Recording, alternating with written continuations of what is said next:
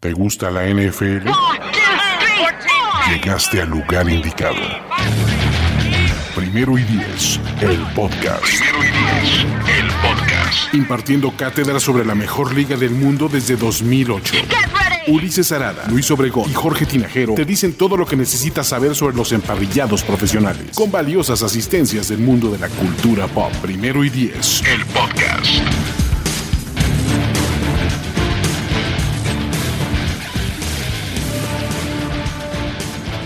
¿Cómo están amigos queridos de Primero y Diez? Estamos de vuelta con ustedes para un streaming más, eh, un episodio más de podcast, una intervención más de nuestro lado con Odor presente como siempre, carambolas. Muchacho. Mi nombre es Luis Obregón y les doy la bienvenida a este espacio. Estoy ahí aquí con este Jorge Tinajero y Ulises Sarada. ¿Cómo están muchachos? Saluden, por favor. Hola, saluda Odor. no, no me pisen, saluda. Como siempre, listos para hablar de NFL y diciendo la verdad, como de costumbre. Escupiendo la verdad, porque ustedes solo pueden manejar la verdad, muchachos. Así es, amigos, así es. Y pues nada, eh, eh, nos, nos, nos, daba muchas ganas de, de, platicar con ustedes, dándoles un, un poquito de este. De, de, previo de la Agencia Libre 2021, en donde pues quisiéramos platicar ahí un poco de temas un poco generales y luego hacer un poquito de, eh, de escenarios ahí, este, más o menos divertidos, ¿no? Este, lo, lo primero es pues, hacer un pequeño recuento de los jugadores franquicia, luego un poquito ver cómo va a estar el mercado, quiénes se van a sacar el boleto dorado, este, llevarse una buena bolsa a casa. Y eh, finalmente, pues un poquito de eh, eso que les comentaba, ¿no? Escenarios divertidos y ver este, eh, cuáles son nuestras preferencias ahí en este, entre un jugador y otro en escenarios ficticios que vamos a proponer, ¿no? Pero bueno, vamos a iniciar eh, justo con lo que les comentaba, ¿no? ¿Quién fue eh, designado jugador franquicia? Hubo nueve jugadores que recibieron esta etiqueta. Um, Técnicamente 10, Luis. técnica, exacto. Digamos que formalmente ¿no? Pero, pues de, de, manera real, nueve, ¿no? Este, si empezamos por la ofensiva, podemos decir que Allen Robinson y Chris Godwin fueron los receptores que se fueron ahí este, etiquetados. Ambos representan un, una etiqueta más o menos superior a los 16 millones. Este, ¿qué otra cosa? En eh, la línea ofensiva, pues Cam Robinson en los Jaguars, eh, Brandon Sheriff eh, en el Washington Football Team y Taylor Motton, ¿no? De, de los, Panthers, los, Panthers, por ahí. Eh, luego, el otro, este décimo que mencionábamos, pues es Dak Prescott, ¿no? Que, que, como ya les comentábamos cuando hablamos de ese tema, va a recibir la etiqueta o ya recibió la etiqueta de jugador franquicia como un mero trámite para en lo que se firma su nuevo contrato, ¿no? Y del lado de la defensiva tenemos dos safeties, está Justin Simmons por segundo año consecutivo, eh, con eh, etiqueta de jugador franquicia, Marcus May de los Jets. Y eh, um, también tenemos a Leonard Williams, ¿no? De los eh, Giants. Eh, por ahí está. Williams. También, también Marcus, son dos Marcus, el de los Saints. Marcus Williams, efectivamente, me, me salté un safety. Efectivamente, son tres safeties. Justin, Marcus, May y Marcus Williams. y, y Leonard Williams, o sea, dos Marcus, dos Williams, y de, ustedes saben hacer esas matemáticas. Pero bueno, eh, esos son los jugadores. ¿Cómo, cómo, cómo ven estos, estos nombres? ¿Hay alguno que se hayan no esperado? ¿Hay alguno que se esperaban y no llegó? ¿Cuál les llama la atención en general? ¿Quieren eh, compartir algo con nosotros? ¿Quieren compartirlo con la clase, como decía el profesor en la secundaria? Vámonos por, por, orden alfabético, Ulises. eh, pues bueno, yo creo que quién me sorprendió que etiquetaran Marcus Williams, ¿no? ¿Con qué dinero? ¿Alguien quiere pensar? Básicamente yo no sé qué va a hacer Mike Loomis para en una semana bajarle 60 millones al salary cap en este momento que está haciendo que, que es lo divertido, ¿no? Eh, de nuevo, no, no, sé cuál es el plan de los Saints, pero esto ya pasó antes, ¿no? Este, estaban por ahí tuiteando en historia del, del NFL que en 2014 o 2015 los Saints igual estaban como 40 millones arriba del tope salarial. El día de la agencia libre bajaron el dinero y todavía les dio para ser de Jarius Bird el safety mejor pagado de toda la historia de la NFL en ese momento. Entonces, eh, pues bueno, ya será un caso de análisis que haremos en su momento, pero ese es uno que me sorprendió, que no esperaba, que no esperaba que fuera etiquetado. etiquetado. Quien me sorprendió que no etiquetaran fue Kenny Goladay. De nuevo, güey, ¿qué esperamos de los Lions? Los Lions ya básicamente nos dijeron, al demonio 2021, vamos por el pick 1 del draft, recibimos su basura, ¿qué más? Sí, definitivamente. Ahí se fueron, digo, sí ocuparon su etiqueta franquicia los Lions, ¿no? Con Romeo Cuara. No, no, no. lo, este, al final dijeron, reportaron que, que, no lo iban a utilizar con Romeo Cuara. Este, salió primero el reporte y los rumores de que iba avanzado, pero después le dijeron, te vamos a dar la etiqueta de Que estaba, que estaba medio raro, ¿no? Eh, no ha tenido una temporada completa. El año pasado jugó nueve, pero nueve juegos y consiguió 10 sacks. Me parecía algo así medio extraño, no tan descabellado, pero bueno, finalmente no se la dan. Yo creo que al que espera, al que no creo, no esperaba que se lo dieran por la situación, creo que la defensiva pierde muchos hombres, es el Chris, Chris Godwin este wide receiver que finalmente se queda con, los Bucks un año más. Eh, y no me queda muy claro porque se les va Shaq Barrett, se les va eh, David. En no, es que ya, ya recontrataron a la Monte David. Ya recontrataron. Carajo, ¿en qué momento? de, de, nuevo los Pats y en una de esas, mientras hablamos, Shaq Barrett regresa y andamos con Su y Antonio Brown y Gronk. Pero a lo que voy, los Bucks tenían muchos huecos a la defensiva. Entonces, eh, y teniendo Tom Brady, me parece que llegando el, receptor que esté, digo, hasta Scotty Miller el año pasado fue relevante para estos Bucks, me parece que lo hubieran armado sin Chris Godwin. Entonces, bueno, vamos a ver qué estrategia nombra. También Cam Robinson, este tackle ofensivo de los Jaguars, que, no fue tan, no tuvo tan buen año en 2020, pero bueno, ¿quién de los Jaguars lo tuvo, no? Eh, deciden etiquetarlo y despreocuparse al menos de esa posición este, este año, considerando que va a llegar un coreback, ¿no? Creo que eh, eh, a mí no, no es tanto que me sorprendiera lo de Chris Godwin, porque era uno de los candidatos, pero sí, sí era una cuestión de, pues hay que elegir, ¿no? con, los Buccaneers, o sea, porque tenías demasiados agentes libres titulares, ¿no? Que, bueno, ya han ido pensando y, ya retuvieron por lo, ya empezaron por la Bonte David, pero efectivamente, eso, esto significa que ya mencionaste, Ulises, son Shaq Barrett, es Antonio Brown, es Ndamo Kong Su, eh, hay varios eh, jugadores titulares o por lo menos que aportan mucho a ese equipo que, que van a, van a estar en el mercado. O sea, digo, tienen todavía una semana, pues, ¿no? O sea, para retener a, los jugadores que no han expirado su contrato, sino hasta el 17 de marzo. Pero em, si era una cuestión de elegir con quién te ibas a ir a largo plazo y con quién a corto plazo, ¿no? Entonces, Chris Godwin probablemente sea un placeholder, ¿no? O sea, un poco el, el, el deténme tantito aquí la negociación mientras me encargo de los demás y luego regreso contigo para ver cómo este, nos ponemos de acuerdo a largo plazo, ¿no? Eh, y uno de los que me sorprendió que no estuviera aquí fue de los Packers Aaron Jones, ¿no? Era un, jugador que eh, pues, aportó muchísimo en términos de productividad eh, para los Packers en las últimas dos temporadas, muchos, muchos, muchos touchdowns, muchas yardas. La verdad es que es este un jugador que es bastante importante en esa ofensiva, que carece de playmakers y hoy va a tener uno menos. Este va a ser ahí este AJ Dillon, el, corredor titular, porque eh, Williams también es agente libre, ¿no? Entonces eh, van a probar las mieles de la libertad este, eh, de la agencia libre, ¿no?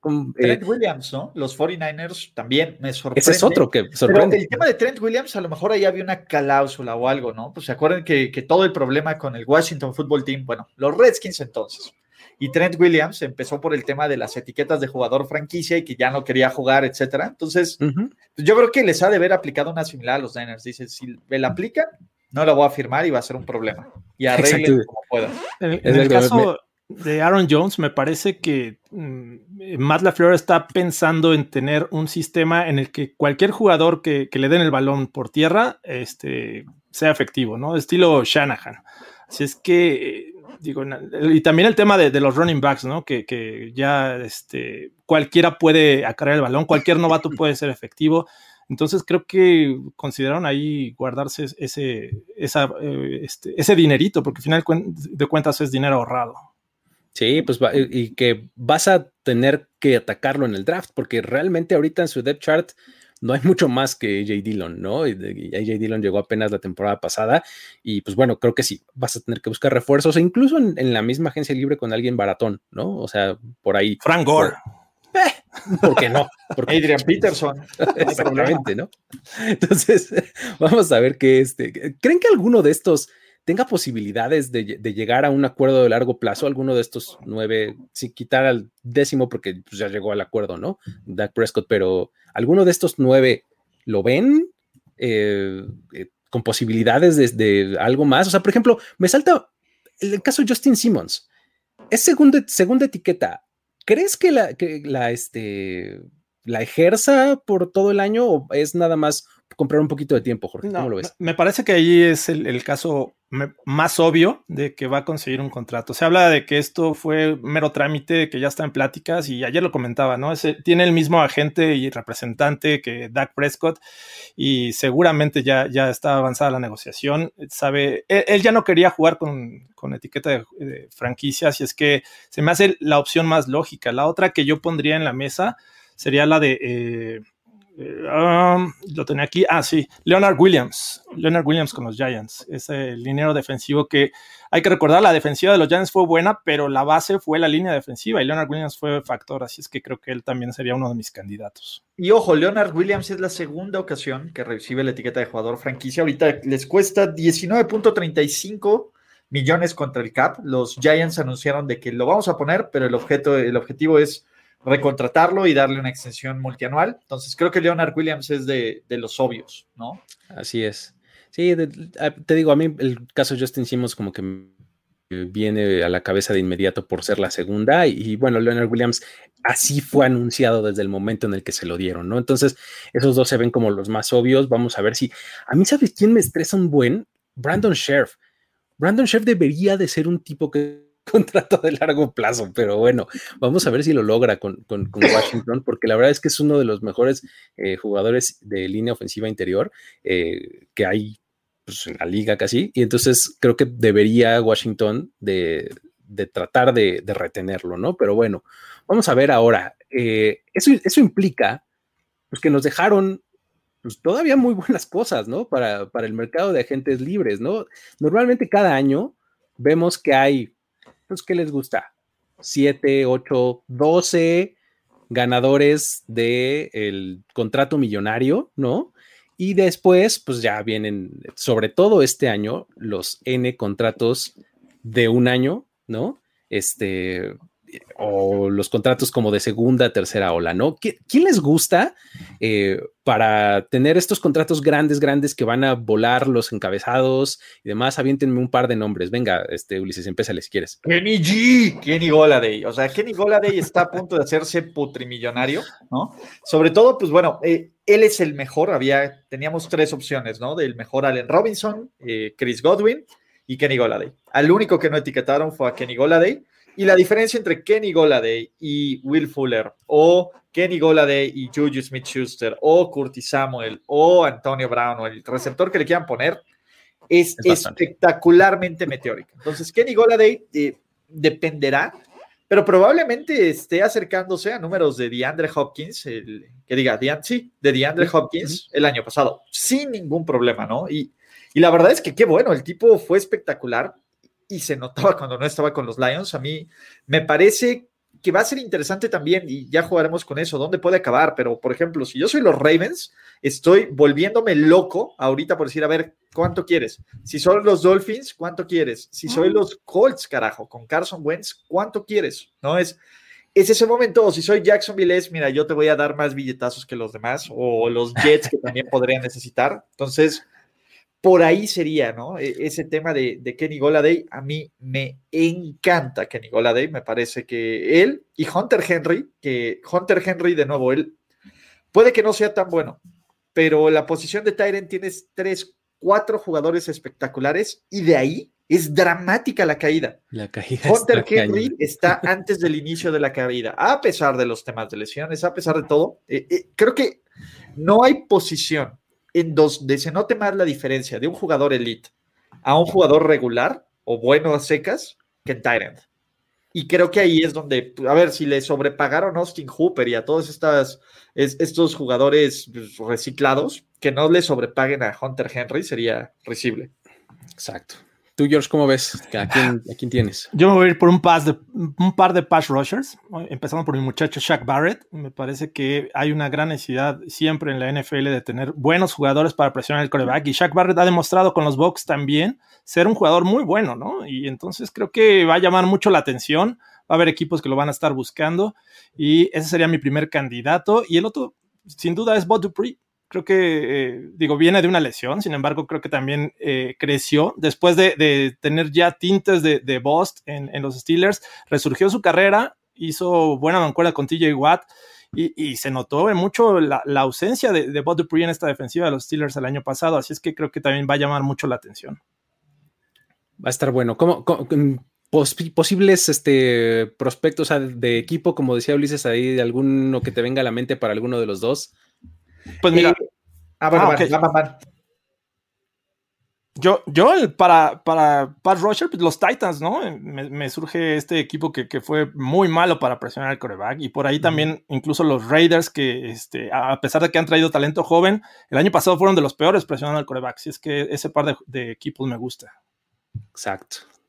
Eh, Ulises, nos adelantabas algunos ahí con, con Goladay, ¿no? Bueno, con Kenny Goladay eh, me parece que se van a matar, ¿no? Este, Miami, Jets, Jaguars, Pats, que, bueno, y ese es un caso curioso. yo, si fuera cualquier agente libre, me alejaba de New England, ¿no? creo que mucha gente cree que fue un mal año de los Pats y van a venir a callar bocas y a la nueva dinastía y Belichick va a venir más rabioso, empoderado y fuerte que nunca. Yo creo que, es momento de dejar ir porque este equipo está sumido en una terrible reconstrucción en cuanto a línea ofensiva, en cuanto a playmakers en la posición de receptor y de corredor, en cuanto a una defensiva que está envejeciendo. A mí me parece que New England es un lugar, bueno, y coreback, que es la posición más importante, eh, tendrán los millones que tengan, pero a mí se me hace uno de los peores lugares para irme en este preciso momento, ¿no? Por, aunque sea Belichick, aunque sea todo, y sobre todo el tema de que Brady gane sin Belichick, como que le quitó todo esta. Creo que tú eras el bueno Belichick. Hace de haber que hubo. Entonces, ese es el, punto, ¿no? Eh, cuando uno dice, no, es que, vas a poder jugar bajo Belichick, güey, ve a Tom Brady, es un güey completamente realizado, feliz, hasta hace videos de cómo hacerte un licuado de blueberries y plátano. No mames, güey. Dios, es, todo. El mejor mensaje para no ir a New England es vean lo feliz que son Tommy y Gronky y todos ellos en el sur. Con un güey como Bruce Arians que te dice, güey, su, su pinche trasero no va a ningún lado. Entonces, digo, alguien va, a aflojar porque pues, siempre son los, los billetazos, pero me parece, y yo creo que la postura inteligente de los jugadores en esta agencia libre, en este año, que es un año atípico por el tema del, del salary cap reducido, es firma un contrato de un año, güey, y el siguiente año que va a haber dinero, el siguiente año que va a subir el cap probablemente entre 210 y 220 millones de dólares, ahí vuelve a ser agente libre. Quiere ser agente libre el siguiente año, no este año. Sí, sí, estoy, eh, estoy de acuerdo. Creo que el, asunto de los contratos de un año, de, de estos Prove Me Deals, que antes eran muy solicitados por los equipos, ahora pueden ser solicitados por los jugadores, ¿no? Este, creo que eh, por ahí puede estar el, asunto, o en el, en el, dado supuesto caso en el que te ofrezcan un contrato multianual, eh, pues deberías de, tener alguna clase de escaladores para los siguientes años, de los siguientes años, para que no eh, este crecimiento del cap no te deje muy, muy atrás, ¿no? En, términos salariales. Un par que me vienen a mí en la mente, uno ya lo mencionabas, es Trent Williams. Eh, Trent Williams me parece un tipo titular indiscutible, tackle izquierdo, o sea, de esas cosas que no son fáciles de conseguir en la liga y pues hay un montón de equipos que necesitarían un tackle izquierdo o, mover a quien tiene el tackle izquierdo al lado derecho.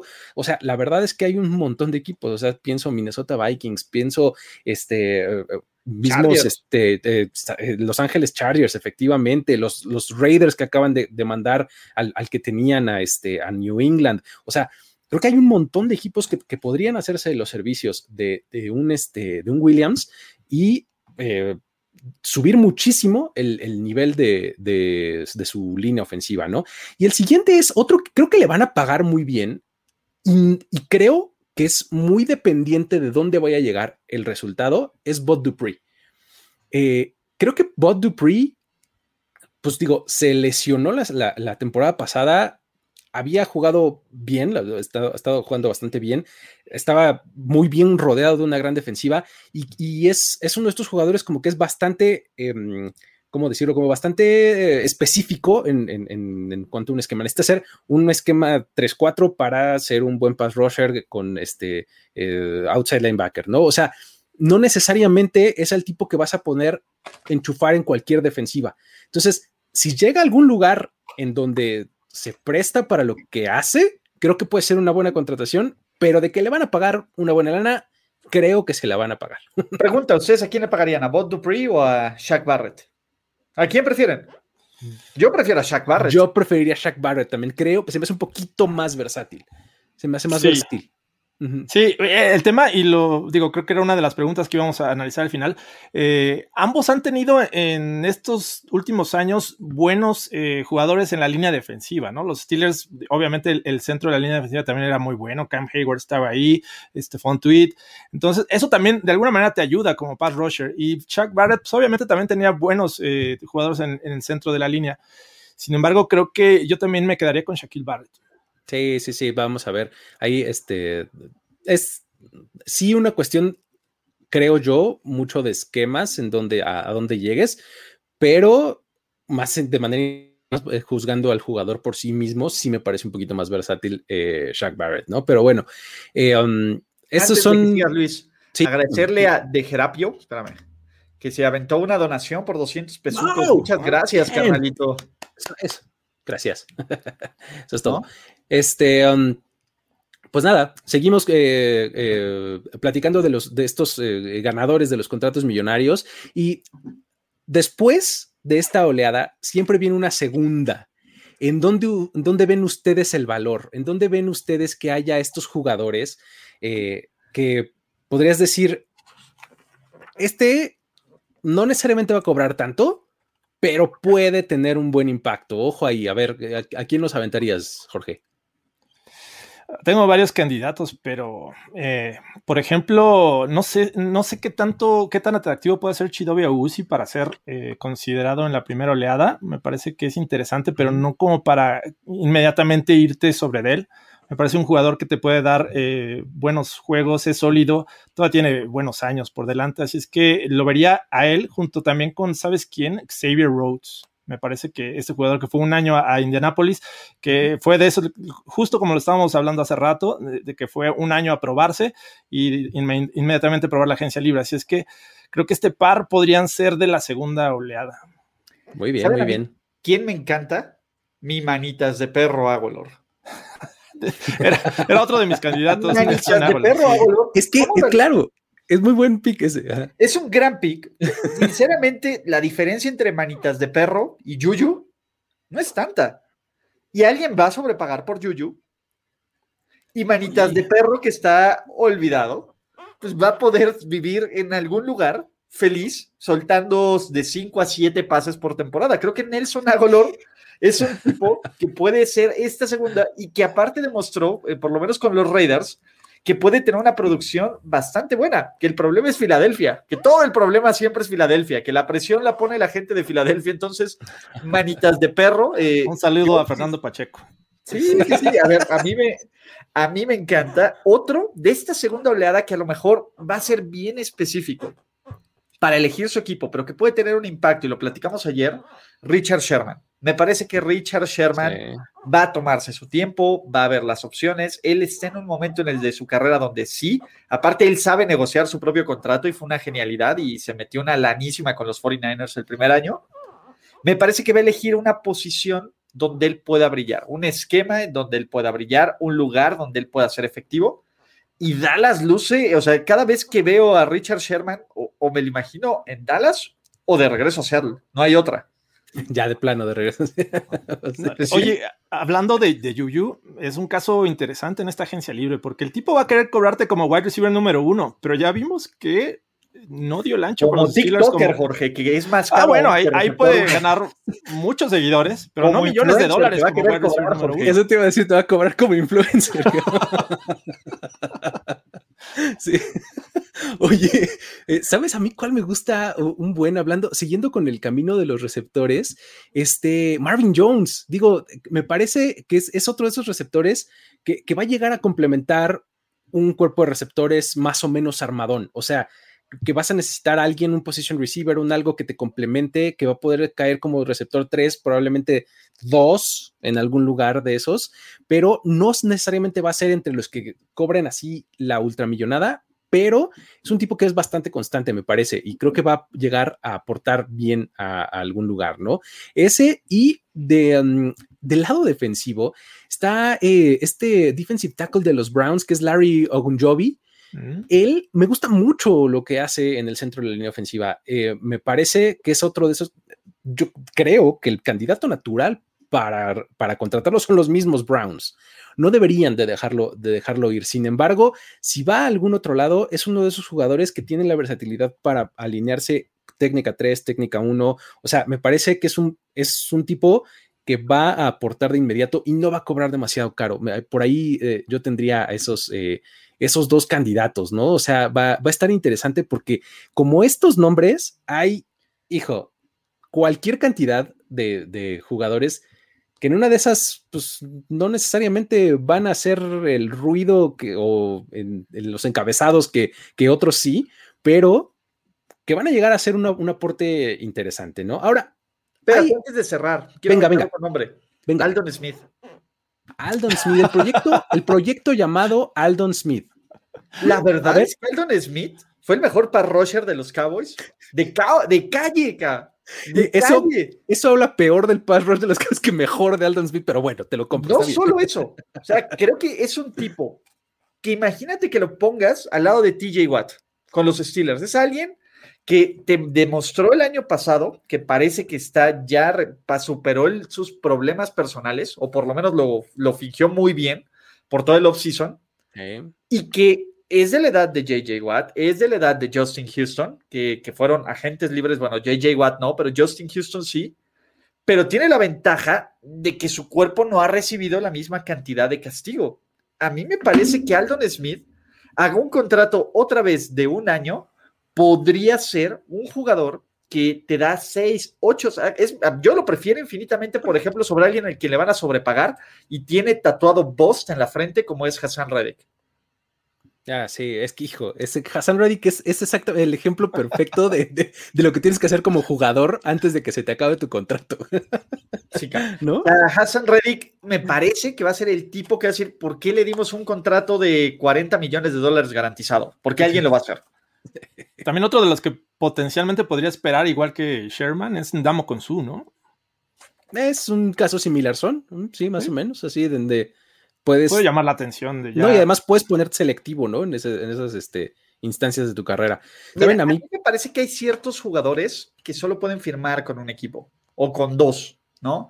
Gronk puede decir, a mí no me importa, yo voy a firmar con los Buccaneers. No, no le interesa jugar con nadie más que irse a seguir de fiesta en Tampa Bay.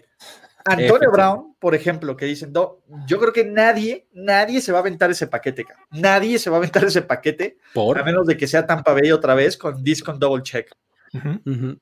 Sí, sí, sí, es cierto. Hay algunos que son bastante, bastante específicos. Eh, por aventar uno más, yo, eh, yo les diría Marlon Mack. Marlon Mack, este, es, Marlon Mack. Es, un corredor que casi bajita la mano, es bien productivo y, va a estar, o sea, no va a recibir dinero Aaron Jones, ¿no? Este, ni lo va a exigir, pero creo que va a llegar a complementar muy bien un backfield. Creo que Marlon Mack puede estar por ahí, ¿no? Este, Ahora, hay, hay nombres aquí que ya más o menos eh, que son nuestros consentidos, pues que son los jugadores de los que siempre hablamos, de este, eh, eh, los que mencionamos todo el tiempo y quisiera platicar de ellos porque pues está divertido. ¿Dónde creen o dónde ven que creen que vaya a pasar, por ejemplo, con Ryan Fitzpatrick? Debemos empezar por ahí. Ah, se, han dejado muchos este, rumores, ¿no? De que se va a retirar, pero que va a continuar, pero que no sabe dónde, que lo han buscado muchos equipos, este, y eh, sinceramente me cuesta trabajo verlo, ¿no? Incluso los Broncos por ahí se mencionaba que estaban interesados en él.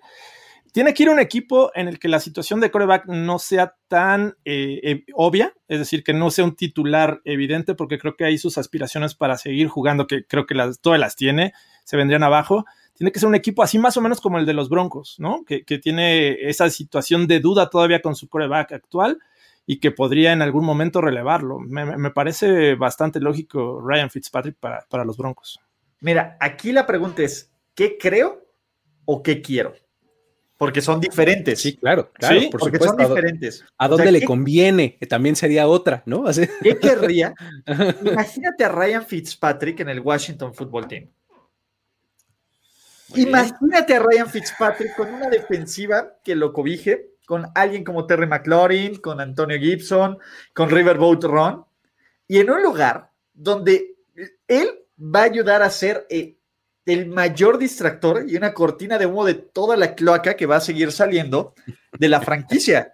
Es de, oigan, ¿qué quieren? ¿Quieren seguir viendo Fitzmagic o nos preocupamos de toda la basura que hay del, del equipo? Entonces, Fitzpatrick en el Washington Football Team es la cortina de humo perfecta, perfecta para este equipo.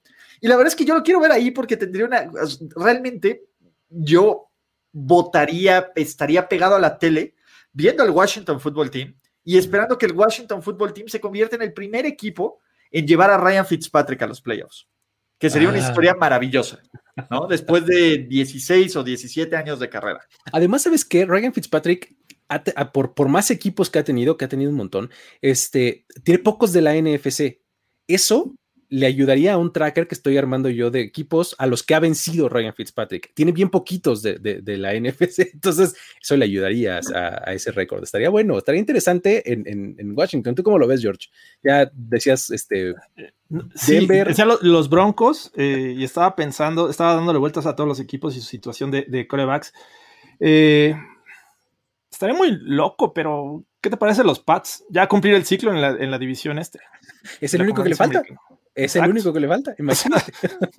A ver, ¿cómo, ¿cómo conviviría la personalidad de Fitzpatrick con la de Belichick? Yo, no lo veo, por ejemplo, en Washington se me hace que no es un equipo del estilo de, Ryan Fitzpatrick, tampoco lo es los, los Pats, pero otros equipos tienen como mayor estabilidad. Me gustaría, por ejemplo, en los Saints, pero tampoco siento que vaya a caer ahí. O sea, Imagínate, no Saints que hagan una transición de Breeze a, Fitzmagic en lo que desarrollan otro coreback, no sé, pensando algo así loco, pero. Ah, Mira, hay un lugar eh, este, que está junto al lago Michigan, este, donde hacen eh, en el invierno y mucho calor en el verano, que se llama Chicago. Este, en una de esas, con la salida de Mitch Trubisky, hay espacio para, Ryan Fitzpatrick, ¿no? Y digo, eh, a salvo que llegue Russell Wilson, porque ahora todo es posible, ¿no? En esta Entonces, este, eh, es otra que se me ocurre, ¿no? Y hablando de Chicago, ¿qué va a pasar con Mitchell Trubisky? ¿Ustedes lo ven en algún lado siendo backup? ¿Creen que regrese a Chicago? ¿Cómo, cómo, ven el futuro de Trubisky?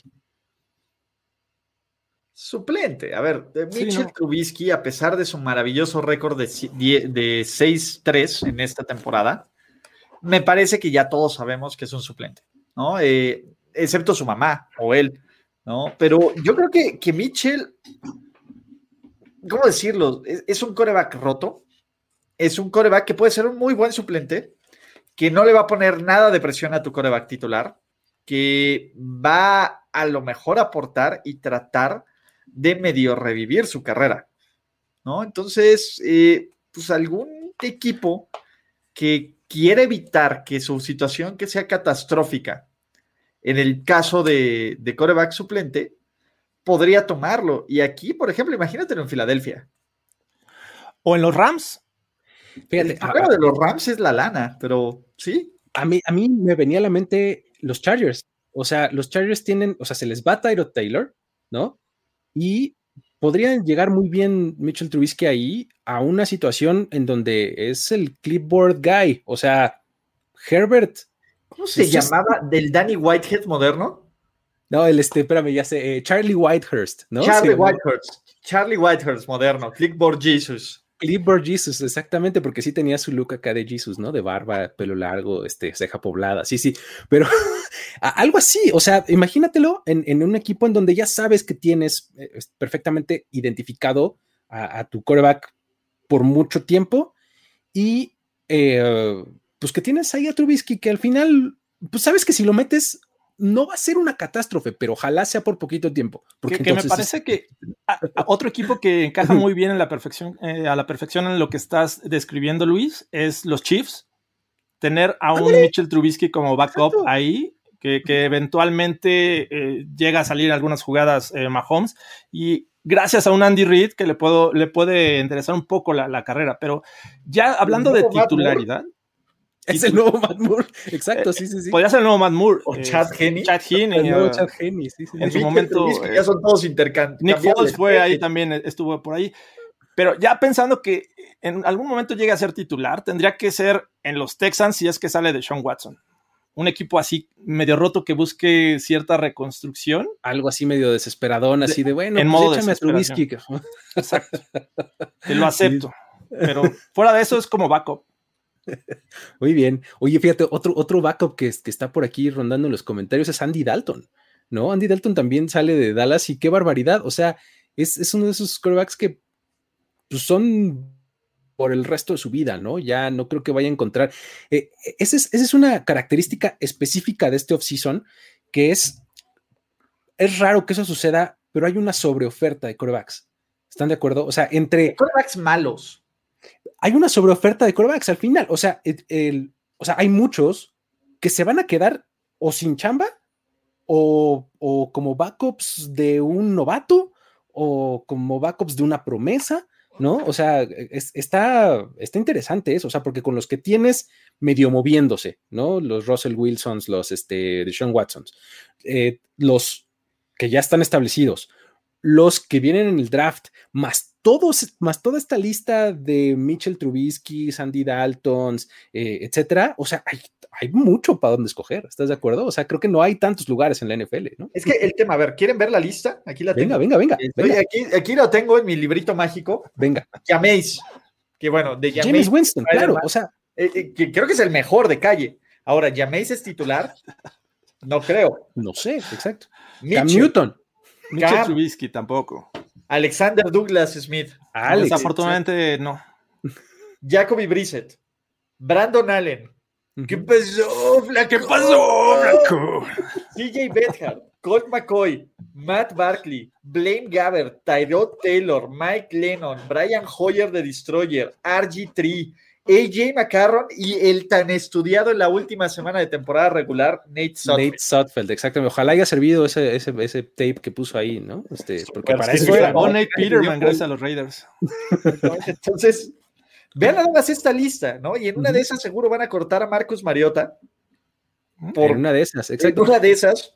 Todo eso, más los posibles trades, más los novatos que vienen en el draft, hay sobre oferta.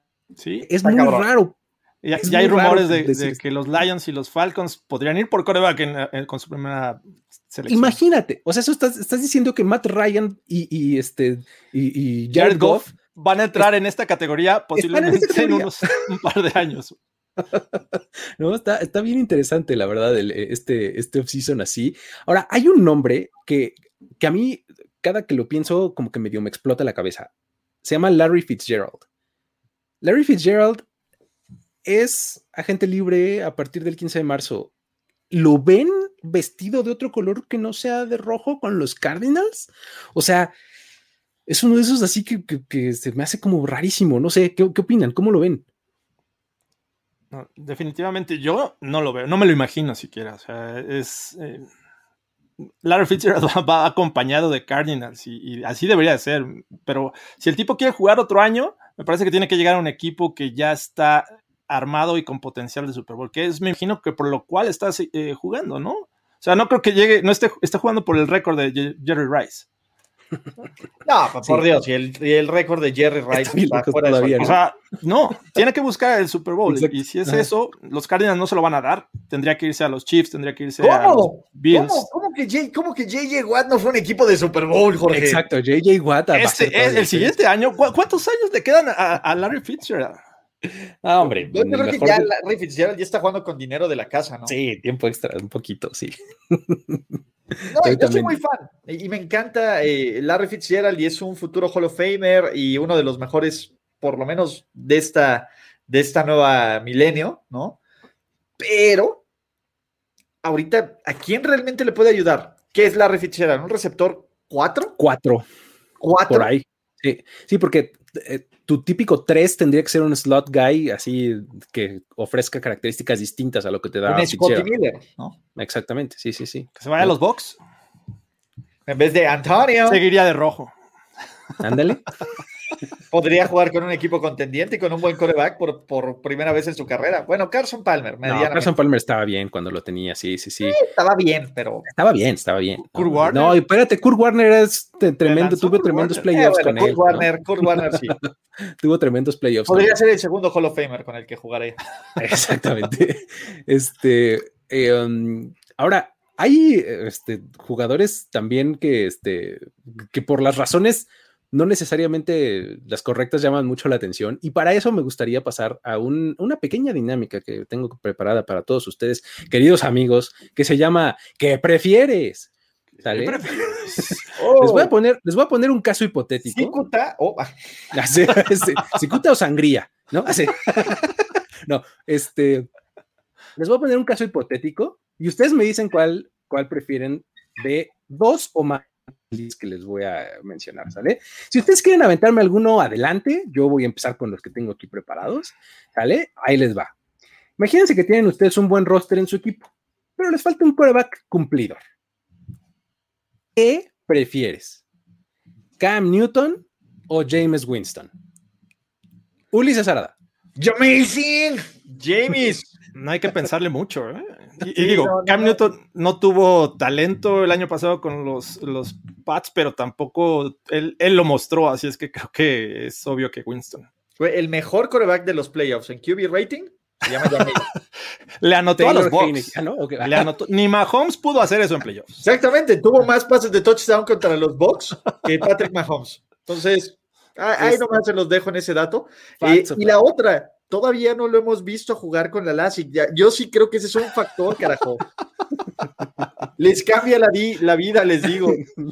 Lo voy a considerar. Muy bien, muy bien. Ah, ¿Hay, ¿Hay algún otro de, en esta categoría? O sea, en la categoría Cam Newton, James Winston, en, eh, que, que si necesitas un coreback cumplidor que le falta un coreback, ¿podrían poner ahí un Alex Smith o a quién pondrían? A ver, ¿tú, ¿ustedes quién prefieren de super suplente? ¿Fitzmagic o Alexander Douglas? Es que eh, yo siento que el rol es completamente distinto. Me parece que eh, eh, este Alex Smith es más como un mentor. Ya no siento que vaya a jugar, pero sí puede ser factor para hacer crecer a tu coreback titular joven. Uh -huh. Y el, el, tema de Fitzmagic es un tipo que te va a competir y que si está jugando mal el, el coreback titular, va a pasar como con Tua va a entrar y te va a dar ese, ese plus que te puede hacer ganar juegos. Entonces, depende de qué es lo que busca el equipo. Super suplente, como lo entiendo, eh, como lo planteaste, Ulises, yo prefiero a, porque justamente me va a dar eso. O sea, el super suplente es el tipo, eh, o sea, imagínate a los Cowboys el año pasado con Fitzmagic. Se cae Dak Prescott, no pasa nada porque Fitzpatrick gana los partidos, ¿me explico? Entonces, más ya no les paguen, paguen a Fitzpatrick. Exacto. A, a, algo así entiendo yo lo del super suplente, pero estoy completamente de acuerdo con lo que dices, Jorge, de, de, del rol de Alex Smith. O sea, es completamente diferente, igualmente valioso. Vamos a ver, ¿no? bueno, a ver, ahí les va otro. Tienes un coreback joven en el roster. ¿Ah? Es un poco este, este, mismo, este mismo escenario con estos mismos dos, pero es un coreback joven. ¿A quién quieres de backup? ¿A Ryan Fitzpatrick o a Alex Smith? O sea, imagínate que eres los Bengals, por ejemplo. ¿A quién quieres de tu backup? Alex. Alex. Sí, no, el problema es que Fitzmagic siembra la, la semilla del caos. Exacto. Sí, ese es el problema, vas a caer, todos, todos hemos dicho, ya no vuelvo, ya no vuelvo a hablarle a mi ex, ya no vuelvo a hablarle, güey, ya no vuelvo a caer en la Fitzmagic, güey, en el primer pase mágico que haces, güey, te atrapa. Y valió madre. Valió somos, madre. Somos víctimas de la, inmediatez, o sea, ¿qué, tenemos en la memoria corta con, somos víctimas de la barba y de la risa y de los putis Hace unos años decíamos... yo creí que era mi equipo y todo, y de Hace unos años te decía, los primeros cuatro juegos son los buenos de Fitzmagic y se acabó. Ahora sabemos que si entra, te va a ganar juegos. Entonces, digo. Juegos, sin número. A ver cuántos, pero va a ganar. No importa, va a ganar juegos. Me voy a poner mis putty shorts. Y va, a y va a traer el circo al pueblo, chicos. lo mejor, Muy bien. Ahora, ¿en quién confías para liderar tu backfield? ¿Chris Carson o Aaron Jones? Jorge, sí. venga. Está, está complicado, pero me parece que por el tema eh, que tenían los Seahawks con la línea ofensiva, que hay que decirlo, no era tan, tan, tan buena, y creo que los Packers sí tenían mejor línea ofensiva, me parece que Carson hizo un mejor trabajo. Entonces creo que voy con Carson. Y a mí Carson se me hace un poquito más completo. Es cierto, tiene los problemas de fumbles, pero salía más a recibir. El juego aéreo también. Pase. Era un tipo que jugaba más en terceras oportunidades. Eh, Aaron Jones lo iban rotando siempre y fue bien efectivo. La forma en que lo utilizó Monsieur Matt LaFleur fue, fue bastante efectivo. Creo que como tradicional, como un corredor tradicional, alguien que, que si, a ver, si ya le voy a pagar, lo voy, me lo voy a echar y lo voy a usar, prefiero a alguien como Chris Carson. Aunque creo que va a ser más efectivo Aaron Jones si lo logran dosificar como tendrían que dosificarlo. Perfecto, muy bien. Yo también voy por Chris Carson, ¿eh? a mí me gusta más también, el, eh, me, parece más completo, me parece incluso mejor receptor, este, mejor este, eh, protector de pase, etcétera, ¿no? Eh, me parece un poquito más completo. Venga. Siguiente. ¿Quién complementa un, un backfield? ¿Mark Ingram o Jerick McKinnon? Échenle. Ulises, ¿a quién, ¿a quién tendrías? Es que Mark Ingram es como el eterno corredor 2, ¿no? El eterno e, es, es este güey que lo quiere. Más que Jerry McKinnon, pues Ingram es más durable. Ingram ha producido más. Ingram es más sólido. Y ya sabes que Ingram, en el momento en que te deje de funcionar, pues lo desechas. Desafortunadamente, esa es la vida, ¿no? De, de un Heisman. Pero está bien, Ingram puede vivir con ese papel porque ya le ocurrió dos veces y le va a ocurrir una tercera vez. ¿No? Y si se mete un backfield, por ejemplo, Mark Ingram es perfecto para Kansas City. Mark Ingram es perfecto para Kansas City. Sabes que tienes a Clyde Edwards Heller. Quieres que Mark Ingram lo suavice en primera y en segunda oportunidad. Y utilizas a Clyde Edwards Heller en un rol Alvin Camara, en un rol, este, ¿cómo se llama? J.K. Dobbins. Eso, yo, si soy los Chiefs, me encantaría tener a alguien como Mark Ingram. Más que como Jerry McKinnon, que, que de nuevo es el boom or bust. ¿No? Es tu cajita Acme que puede funcionar muy bien o que simplemente pues ya valió. Va a durar dos juegos, ¿no? Pues, sí, yo, también estoy con Ingram, ¿no? Y es un tipo que en un rol secundario puede entrar en terceras oportunidades, te puede incluso acarrear eh, este, en situaciones de, corto yardaje, puede correr entre los tackles y te puede eh, bloquear también si es este, cuestión de proteger al, al coreback, ¿no? Totalmente voy con Ingram. Muy bien. Y vámonos al otro lado del espectro en la batalla de los Progress Stoppers en la posición de corredor. ¿A quién prefieres? Jorge Tinajero, ¿a Frank Gore o a Adrian Peterson? ya, ya, ya no deberías hablar de Frank Gore. Creo que me iría con Adrian Peterson. Es, el tipo que todavía incluso en zona de gol te puede ser efectivo. Este, te va a dar tus tres yarditas, cuatro yarditas cada que lo metas. Entonces, creo que Frank Gore ya está viviendo de lo están empujando para que acarrea yardas, así es que me voy con, con Peterson. Sí, yo también creo que Purple G's, bueno, o Burgundy o, Adrian El color que vaya a ser. El color que vaya a ser tiene un poquito más en el tanque. El, el caso de Gore, de nuevo, ya es más mame, ¿no? Eh, y yo sé que, que, el tema de historias para decir wow y el comparador, ¿no? Y la idea de ver a dos Gores juntos, ¿no? La, la, la era Gore Siempre es como una historia bien interesante, pero me parece que este debe ser el año donde Frank Gore ya no recibe ofertas reales de cómo ser titular. A ver, les voy a decir una serie de nombres y ustedes díganme si lo prefieren sobre Frank Gore o no, ¿vale? Venga, venga, venga. James Conner. Sobre Frank Gore. Sí, claro. Todd Gurley. Todd Gurley es agente libre y ni siquiera lo estamos mencionando lo suficiente. Wayne Gallman, Malcolm Brown, Callum Balash, Brian Hill, Matt Brida, Le'Veon Bell, Tevin Coleman, Devonta Booker, Chris Thompson, Rex Borges, maldita sea, me enoja Rex Borges, pero lo prefiero sobre Frank Gore. Carlitos Hype. De guapo, el guapo. Corey Clement, DeAndre Washington, Samaje Perín. O sea, creo que ya son nombres que deben de estar como Samaje Perrin compartió el backfield con, con Frank Gore. Y cuando le dieron la bola fue como 20 veces más efectivo que Frank.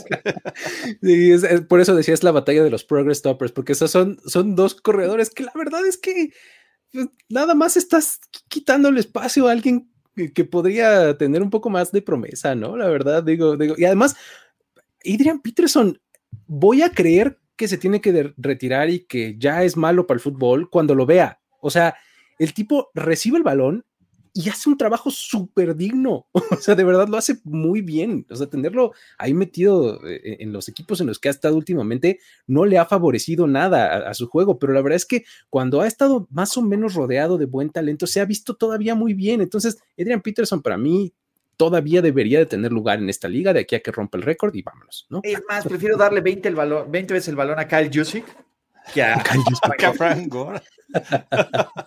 Muy bien, ahora, un poco eh, misma tónica en el escenario de la emergencia de receptores. ¿A quién prefieres? ¿AJ Green o Des Bryant? Está bien complicado, Luis, pero digo, ambos tuvieron recientemente lesiones que los dejó fuera, eh, pero me parece que ha tenido actividad más continua AJ Green. Eh, me parece que todavía tiene talento y Des Bryant no le he visto muchas cosas, ¿no? Y en los Ravens pues, nada más se fue a perder. Entonces. ¿Qué pasa, Jorge? ¿Tiró una X o dos? Se fue a perder, Ulises. Come on. Tiró una X, Jorge. Yo, sinceramente me quedo con AJ Green en este momento. Creo que todavía tiene un poquito más de talento que, que Des Bryant. Es, es un escenario en donde realmente tienes que estar en la emergencia, o sea, como, le pasó a Des Bryant la, temporada pasada, ¿no? Así los Ravens no tenían absolutamente a nadie más y dijeron, bueno, ves, vente por favor, ¿no? Más o menos así lo veo con estos dos. ¿Cómo lo ves tú, Ulises? ¿A quién preferirías? por ejemplo, a, mí me cuesta trabajo creer que Des Bryant no pertenece en esta liga cuando hay equipos que siguen cayendo en Deshaun Jackson y le siguen pagando a Deshaun Jackson. Y AJ Green, ¿hace cuánto que no es AJ Green? Que no es relevante. años? Ya tienen muchísimo. Nos quedamos con esta memoria colectiva. AJ Green y Julio Jones son de la misma generación. Esta generación es más vieja que lo que es Des Bryant. O sea, Des Bryant es un jugador más joven. Creo que físicamente está en un mejor lugar y tampoco Des Bryant cayó en, la mejor oportunidad que pudo caer. Esa es la verdad. Yo personalmente sí me quedo con. Oh, oh, le, lanzaron 11 pases el año pasado. 11. ¿Ades? ¿Ades? Fueron un chingo. ¿Y, cuántos? Como, como tres, ¿no? Ella en los últimos dos años, eh, digo, acostumbraba a rebasar las mil yardas por recepción. Los últimos dos años que, jugó, llegó a entre 400, 500 más o menos. Pero digo, el año pasado se le lesionó Joe Burrow también, ¿no? Entonces eso cuenta. Y, Lamar Jackson estaba ahí, le lanzó 11 veces y seis ¿Cuál es el equipo que menos lanzó el año pasado? Por eso, perder a los Ravens. ¿Sabes qué? A mí se me hace, por ejemplo, que, que, Des Bryant te ofrece un, buen, este, un buen receptor en la zona roja. Es, eh, todavía tiene un físico que puede imponer en, esas circunstancias. ¿no? AJ Green, la verdad es que tiene mucho que no lo, no lo vemos hacer algo que, que o sea, como convincente o sea, es que AJ Green de verdad llegó un momento en el que podías hacer un punto diciendo que era el mejor receptor de la liga. Lo hizo con Andy Dalton. Exactamente, cuando, en aquellas épocas con Andy Dalton, ¿no? Entonces, eh, de ahí. Como, Marvin. De ahí como que se aventó para un precipicio, ¿no? Entonces, la verdad es que no, no sé, no estoy tan. Regresando al punto que decíamos hace un momento, es nos quedamos con la memoria inmediata, ¿no? Este, lo último que nos ha mostrado AJ Green es nada. Lo último que nos mostró Des Bryant fue un poco de provecho en oportunidades muy limitadas, ¿no? Con oportunidades limitadas tuvo la mitad de, es más, tuvo la mitad de touchdowns que AJ Green este año. o puedes decir que con el, como con 20 oportunidades, 20 veces más de oportunidades, AJ Green solo tuvo el doble de touchdowns de, de Des Bryant este año. Exactamente. Ahora, en la batalla, siguiendo los, los receptores, en la batalla de ex picks de primera ronda. Aquí tenemos una terna. ¿A quién prefieres, Ulises Arada? ¿A Corey Davis, a John Ross o a la Treadwell?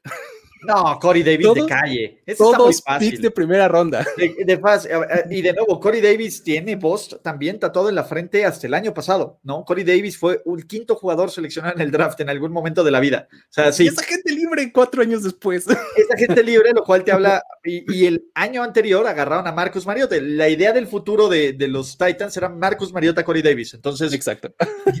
Pero, pues bueno, las cosas pasan por algo.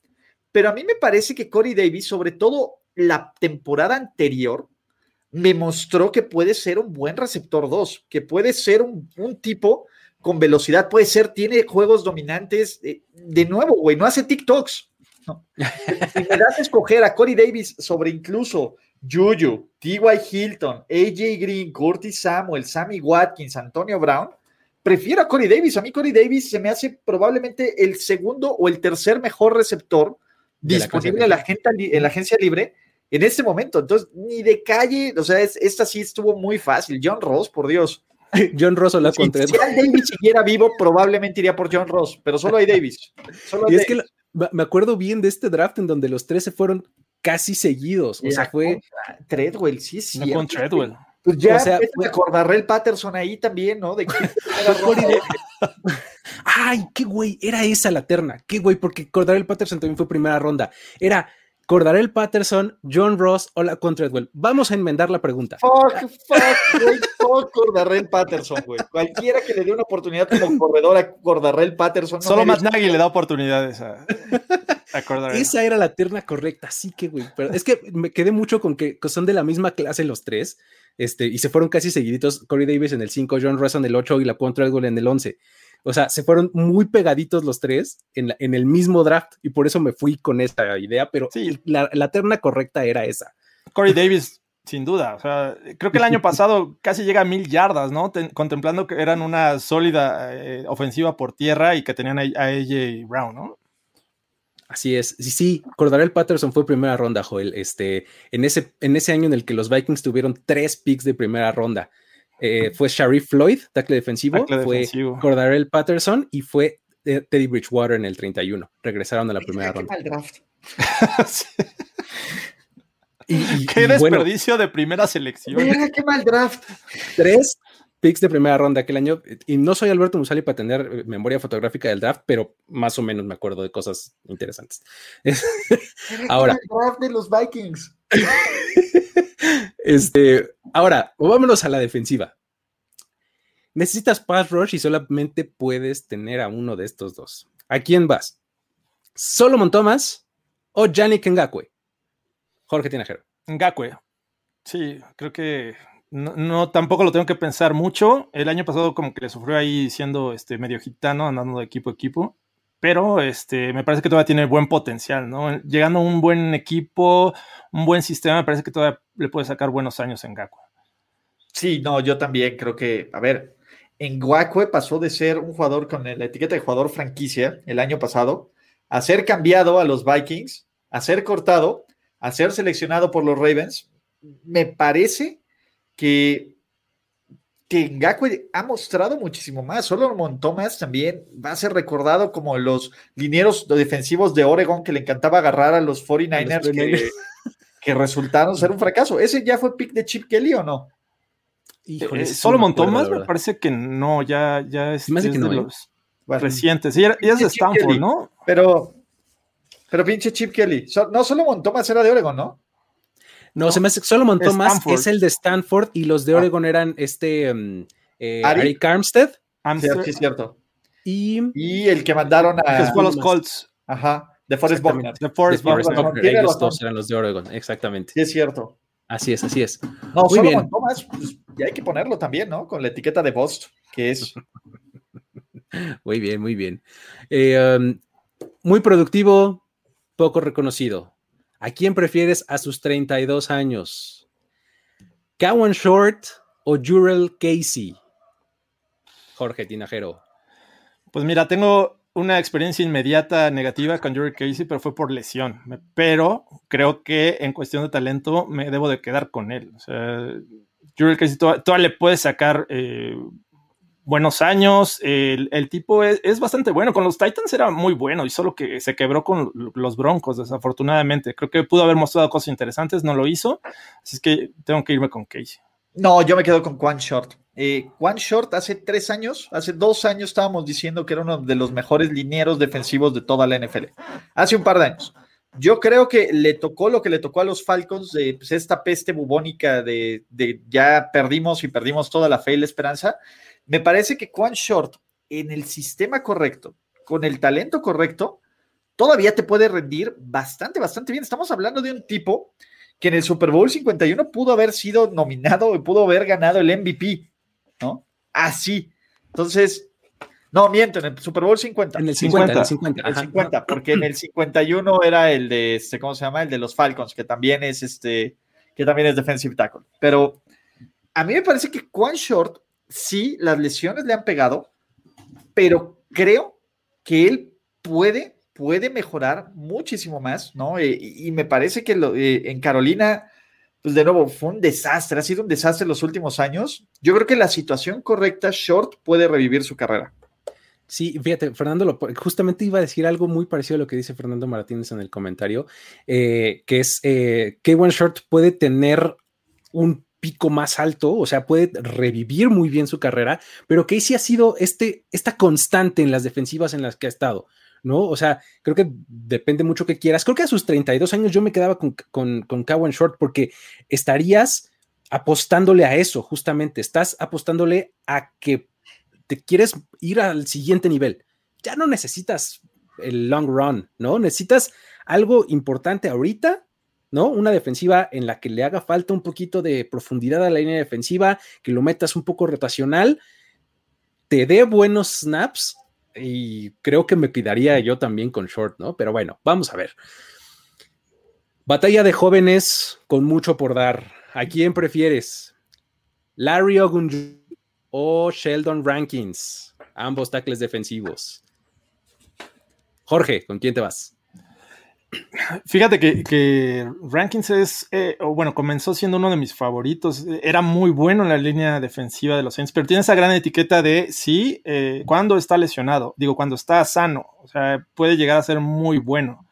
Entonces, eh, creo que por eso tendría que irme por un que, que ya lo mencionabas hace rato, ¿no? Es, un tipo que te, te, causa presión por el centro de la línea, no necesariamente te, este, genera sacks porque no es un, gran este, eh, pass rusher, o sea, pero te genera presión y eso es fundamental y además es muy bueno deteniendo el juego terrestre, así es que creo que con un Joby me quedo. Yo me quedo con Sheldon Rankins.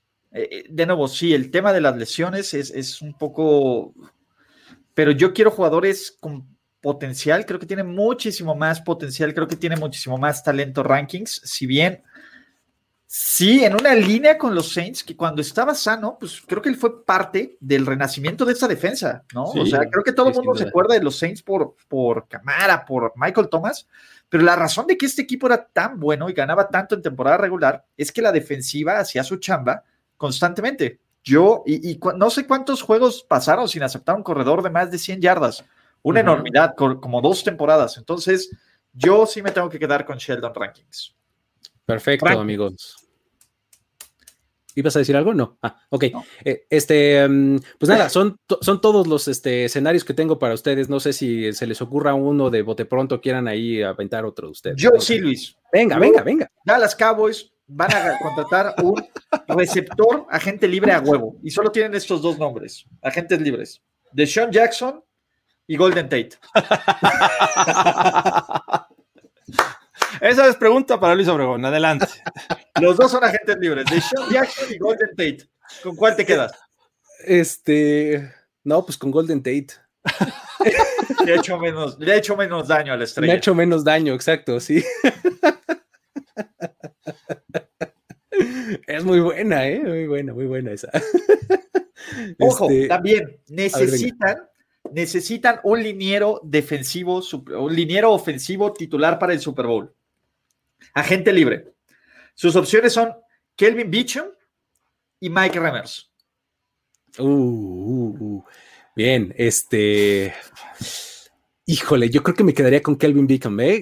Eh, eh, por poco, pero creo que lo preferiría él. Jorge. Yo, yo creo que igual Beacon me, me gusta más, sí, sin duda.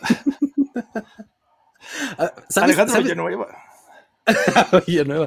¿Sabes qué otra hay buena? Eh, tenía una, eh, digo, la, platicamos un poquito antes que era de este Dupree o, Barrett, pero para moverle un poquito los nombres nada más, es, eh, podría ser Oliver Vernon o Jadevion Clowney, si necesitas un pass rusher. Uy, es que yo no me puedo quitar lo enamorado que estaba de Jadavion Clownica. Sí, ese es el tema. Ese es el tema. O sea, hay una expectativa tan grande que tenemos de Jadavion Cloudy desde hace muchos años que no se ha convertido en realidad. Y Olivia Vernon es un poco por el estilo, ¿no? Siempre ha llegado en la agencia libre así como, wow, A mí siempre se me ha hecho bien sobrevalorado desde que le pagó Miami. ¿Dónde están los resultados? Desde que le pagó, ¿fue Miami o fueron los, los este, Giants? le Primero, pues es que ha pasado por los Giants, por los Browns, por eh, eh, Miami, salió de Miami, fue a los Giants, ¿no? Los Giants, yo desde que le pagó a los Giants dije, no, este güey no, pero el tema es, le han pagado a Jadavion Clowney, y por ejemplo, en Tennessee no hizo absolutamente nada, aunque el Seattle tuvo un buen año, me duele, me duele, es, este sí es una, e, este sí mi cerebro está diciendo, no, no, ah, no, espérate, cabrón. Pero pues hay un jugador con el que puedes contar y otro con el que no puedes contar y tengo que escoger a Olivier Vernon, maldita sea, Eso es. No sé, es que, es que la espinita que tiene clavada en este, por esta temporada, ya Devin Clooney debe de hacerlo un jugador que pueda resurgir. Creo que Oliver eh, Vernon ya está como que muy en su zona de confort. Así es que yo, yo me voy por Jadavion Clooney. Creo que todavía puede dar un par de temporadas buenas como lo que vimos en Seahawks. Este año totalmente se perdió y este, te digo, nos quedamos con esa última impresión, pero yo creo que Clowney tiene mejor talento. Hay una adición tardía a esta agencia libre que me da oportunidad de crear un nuevo escenario. Necesitas un corner y tienes a dos opciones de 31 años de edad ambos. Nunca Patrick Peterson. Patrick Peterson. Nunca Patrick Peterson. Está sobrevaloradísimo acá.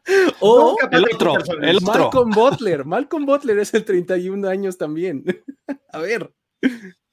Prefiero pagarle a Malcolm Butler. Patrick Peterson está acabado acá. Y, ojo, Malcolm Butler es sobrevaloradísimo acá. Exacto. Patrick Peterson está acabado. O sea, lo que he visto de Patrick Peterson es terrible, cap. O sea, ya ni siquiera puede hacer el backup de su trash talk contra Richard Sherman. Es imposible. Yo no, ni, aunque me lo regalen, agarro a Patrick Peterson.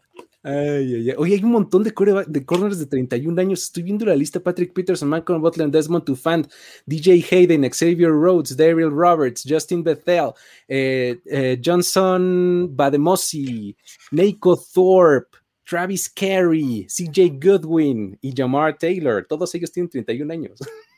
Ni aunque me lo regalen, agarro a Patrick Peterson. Xavier Rhodes.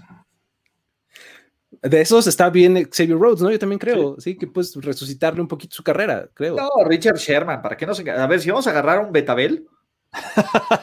si vamos a agarrar un... Yo quiero a Richard Sherman.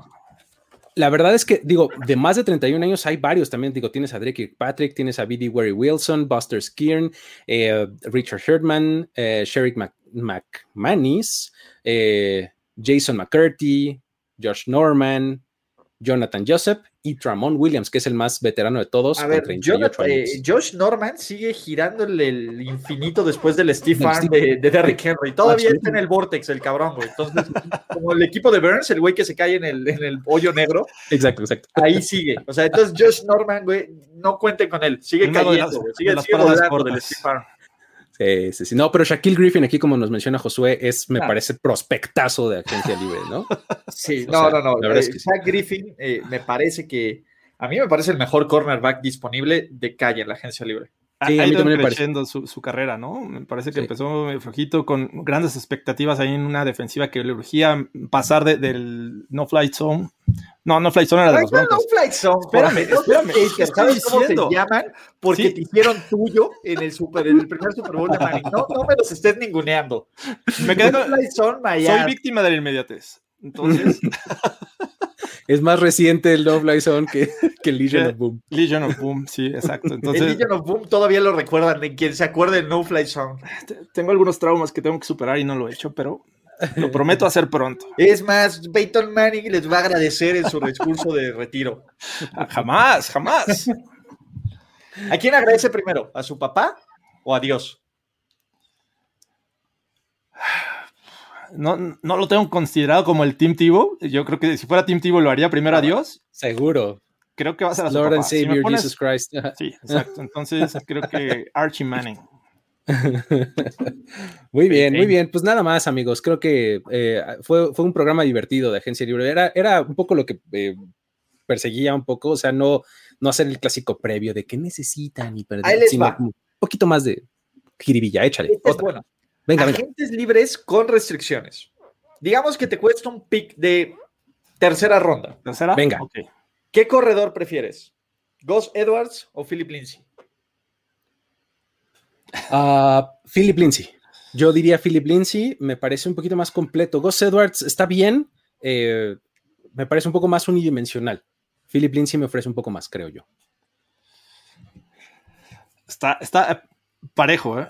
déjame decirte. Eh, no, no quiero irme por la obvia con, con Philip Lindsay. Con el corazón, le, he visto, le he visto muchos detalles a Philip Lindsay que, que, todavía no me acaban de convencer. Digo, es obviamente es favorito en, en Denver, pero eh, creo que Gus Edwards podría darte un poquito más entre los tackles, porque eh, Philip Lindsay es de esos tipos que, que, ve todo cerrado y se frena y ya valió el mundo. Entonces, tarda mucho en reaccionar ante esas jugadas. Y creo que Gus Edwards puede este, ganarte ya después del contacto. Así es que voy con Edwards.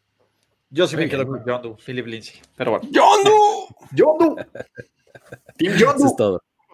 Pues muchas gracias amigos por haber eh, tenido esta buena plática de agencia libre y gracias a todos los que estuvieron aquí conectados con nosotros. Este, pues más o menos estaremos tratando de hacer esto con cierta periodicidad, ¿no? En episodios especiales, ¿no? Con nosotros te estaremos invitando ahí a otros para que compartan el pan con nosotros y este, ah, pues nada, muchísimas gracias por haber estado aquí, eh, por haber Em, invertido este tiempo en nosotros. Eh, descargar, ya saben que pueden suscribirse a todos nuestros canales, aquí arriba aparecen. Suscríbanse aquí, denle clic a la campanita, compartan el video, denle like, este, todas esas cosas que dicen los youtubers hoy día. Y este, pues nada, eh, muchas gracias y nos vemos la próxima. Saludos. La celebración ha terminado. Primero y Diez, el podcast. Primero y Diez, el podcast. Más verdades, desvaríos y sinsentidos en la próxima emisión de Primero y Diez, el podcast. Conducción, guion y concepto. Ulises Arada, Luis Obregón y Jorge Tinajero. Producción y voz en off, Antonio Sempere.